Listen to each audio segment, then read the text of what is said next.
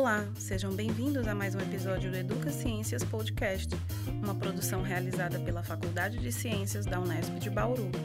Eu sou Aline Lisboa, professora da Unesp, doutora em mídia e tecnologia e pesquisadora na área de comunicação. Estarei na companhia de vocês até o fim deste episódio. Nosso podcast é um programa de entrevistas publicado quinzenalmente, onde professores de áreas diversas do conhecimento científico discutem sobre temas relevantes. E para saber mais sobre nosso projeto e seus conteúdos, siga nossos perfis nas redes sociais. Estamos no Instagram, em educaciênciasfc, no Facebook, em nossa página Educa Ciências, e para ouvir este e outros episódios, acesse as plataformas Spotify ou Google Podcasts. No episódio de hoje, falaremos sobre a química no cotidiano. E para debater sobre esse tema tão relevante, convidamos a professora Patrícia Cabral, do Departamento de Química da Unesp de Bauru, mestre e doutora em Ciências com ênfase em ensino de Química pela USP. Além disso, realiza pesquisas sobre linguagem científica, experimentação e tecnologias de informação e comunicação. Ficou interessado? Então vem com a gente!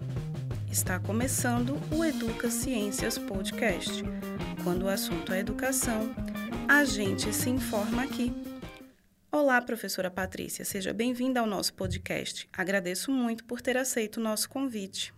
Eu que agradeço, Aline. Obrigada pelo convite. É um prazer participar do podcast do projeto Educa Ciências. Professora, muitas vezes nos questionamos sobre a área de exatas, física, química, matemática, não é? Essas disciplinas, elas se mostram de difícil compreensão na escola, por exemplo. Então, fala pra gente o que podemos entender por química e o que essa disciplina tão importante tem como proposta de estudo? Bom, os processos químicos, eles estão em toda parte. A química é uma ciência que se preocupa em compreender a matéria, que a gente entende sendo como aquilo que compõe tudo o que conhecemos, os seres vivos, as plantas, os materiais.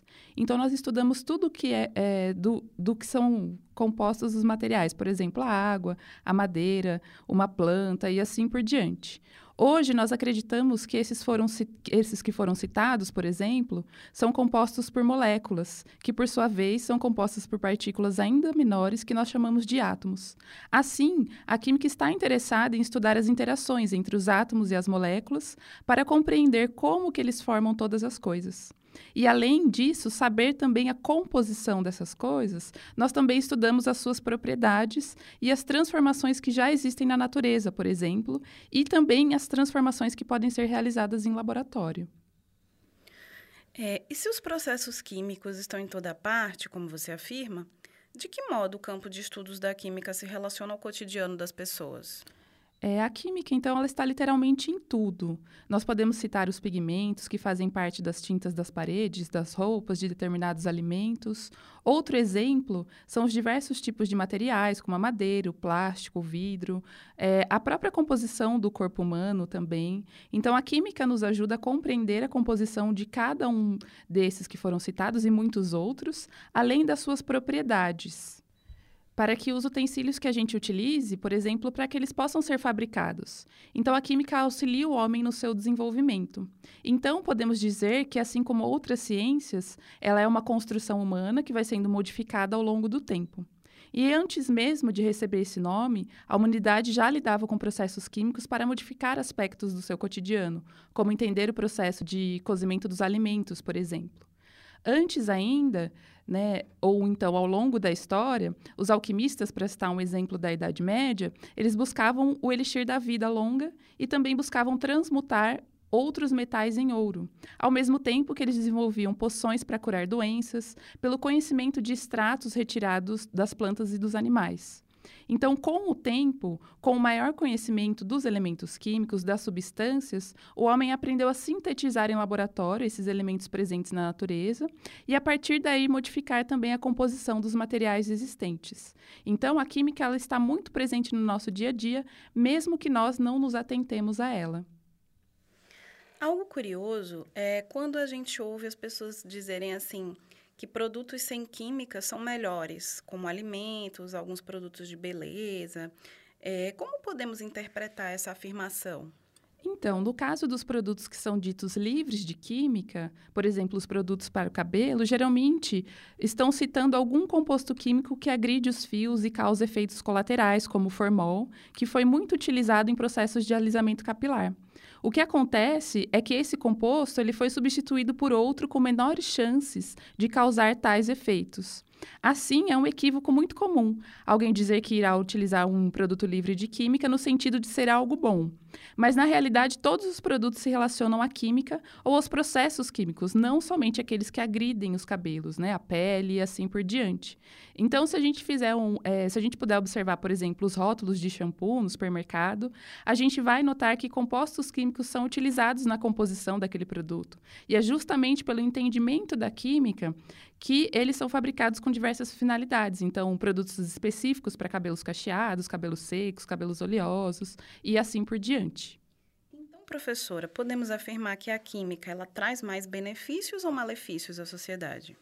Essa é uma questão complexa, né? E é a questão da química ser vista como vilã né, está associada à história de acidentes, por exemplo. A gente pode citar o acidente, uh, acidentes ocorridos na década de 1980, como o da usina nuclear de Chernobyl, que ocorreu na Ucrânia e na Rússia. No Brasil, a gente pode lembrar também de um acidente da década de 1980, que foi o do Césio 137, em Goiânia, quando houve o um manuseio por pessoas de um aparelho de radioterapia sem o conhecimento da toxicidade. Então, é, a realidade é que há química em tudo, nas coisas coisas boas e nas ruins também. Né? Outro exemplo interessante é em relação ao meio ambiente, já que os compostos químicos muitas vezes são responsabilizados pela poluição. Né? Isso acontece, mas também a química nos possibilita compreender esses processos de emissão de gases de poluentes e desenvolver, por exemplo, os catalisadores. Né? Então, quando a gente compreende a composição do ar atmosférico, é possível desenvolver os catalisadores nos escapamentos dos carros, nas chaminés das indústrias e outros, a fim de que esses poluentes não sejam emitidos diretamente no ar. Nas estações de tratamento também de água, né, o químico responsável ele utiliza dos conhecimentos associados à química para tornar potável a água que chega em nossas residências. Então, esses são alguns exemplos. Professora, para encerrar nossa conversa, gostaria de saber qual a importância do ensino e da aprendizagem da química. É, tendo em vista, então, tudo que foi discutido, aprendendo química, nós, nós conseguimos compreender melhor o mundo que nos cerca e podemos tomar decisões refletidas utilizando esses conhecimentos. Minha área de atuação na Unesp é justamente o ensino de química, a partir do qual nós estudamos os processos de ensino e aprendizagem dessa ciência, seja na escola básica ou no ensino superior. A partir disso, nós buscamos, por exemplo, metodologias que potencializem a aprendizagem dos estudantes, ampliando o entendimento da química que muitas vezes pode se tornar abstrato e de difícil compreensão. Essa área de pesquisa é ampla né, e pode contar com diversas abordagens, como o desenvolvimento de materiais didáticos, a experimentação, a compreensão da linguagem científica, as tecnologias de informação e comunicação, a história e filosofia, dentre outras é, áreas também. Então, estudar química no ensino médio, especificamente, pode auxiliar os jovens a se tornar mais bem é, informados, críticos, argumentar, posicionando-se em uma série de debates do mundo contemporâneo.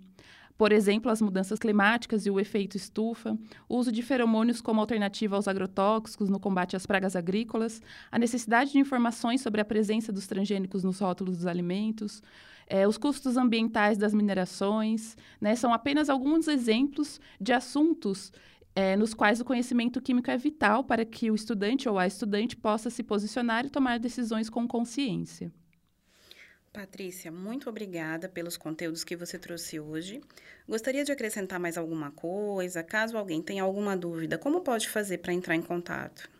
É, por hoje era isso, Aline. Eu espero que as pessoas tenham ficado curiosas para saber mais sobre como a química se relaciona ao nosso cotidiano.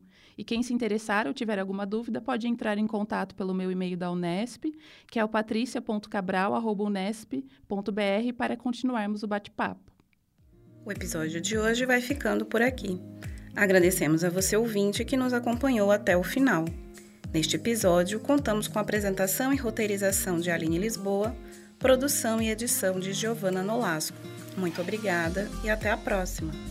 Você ouviu o Educa Ciências Podcast. Quando o assunto é educação, a gente se informa aqui. Espero vocês no próximo episódio. Até lá!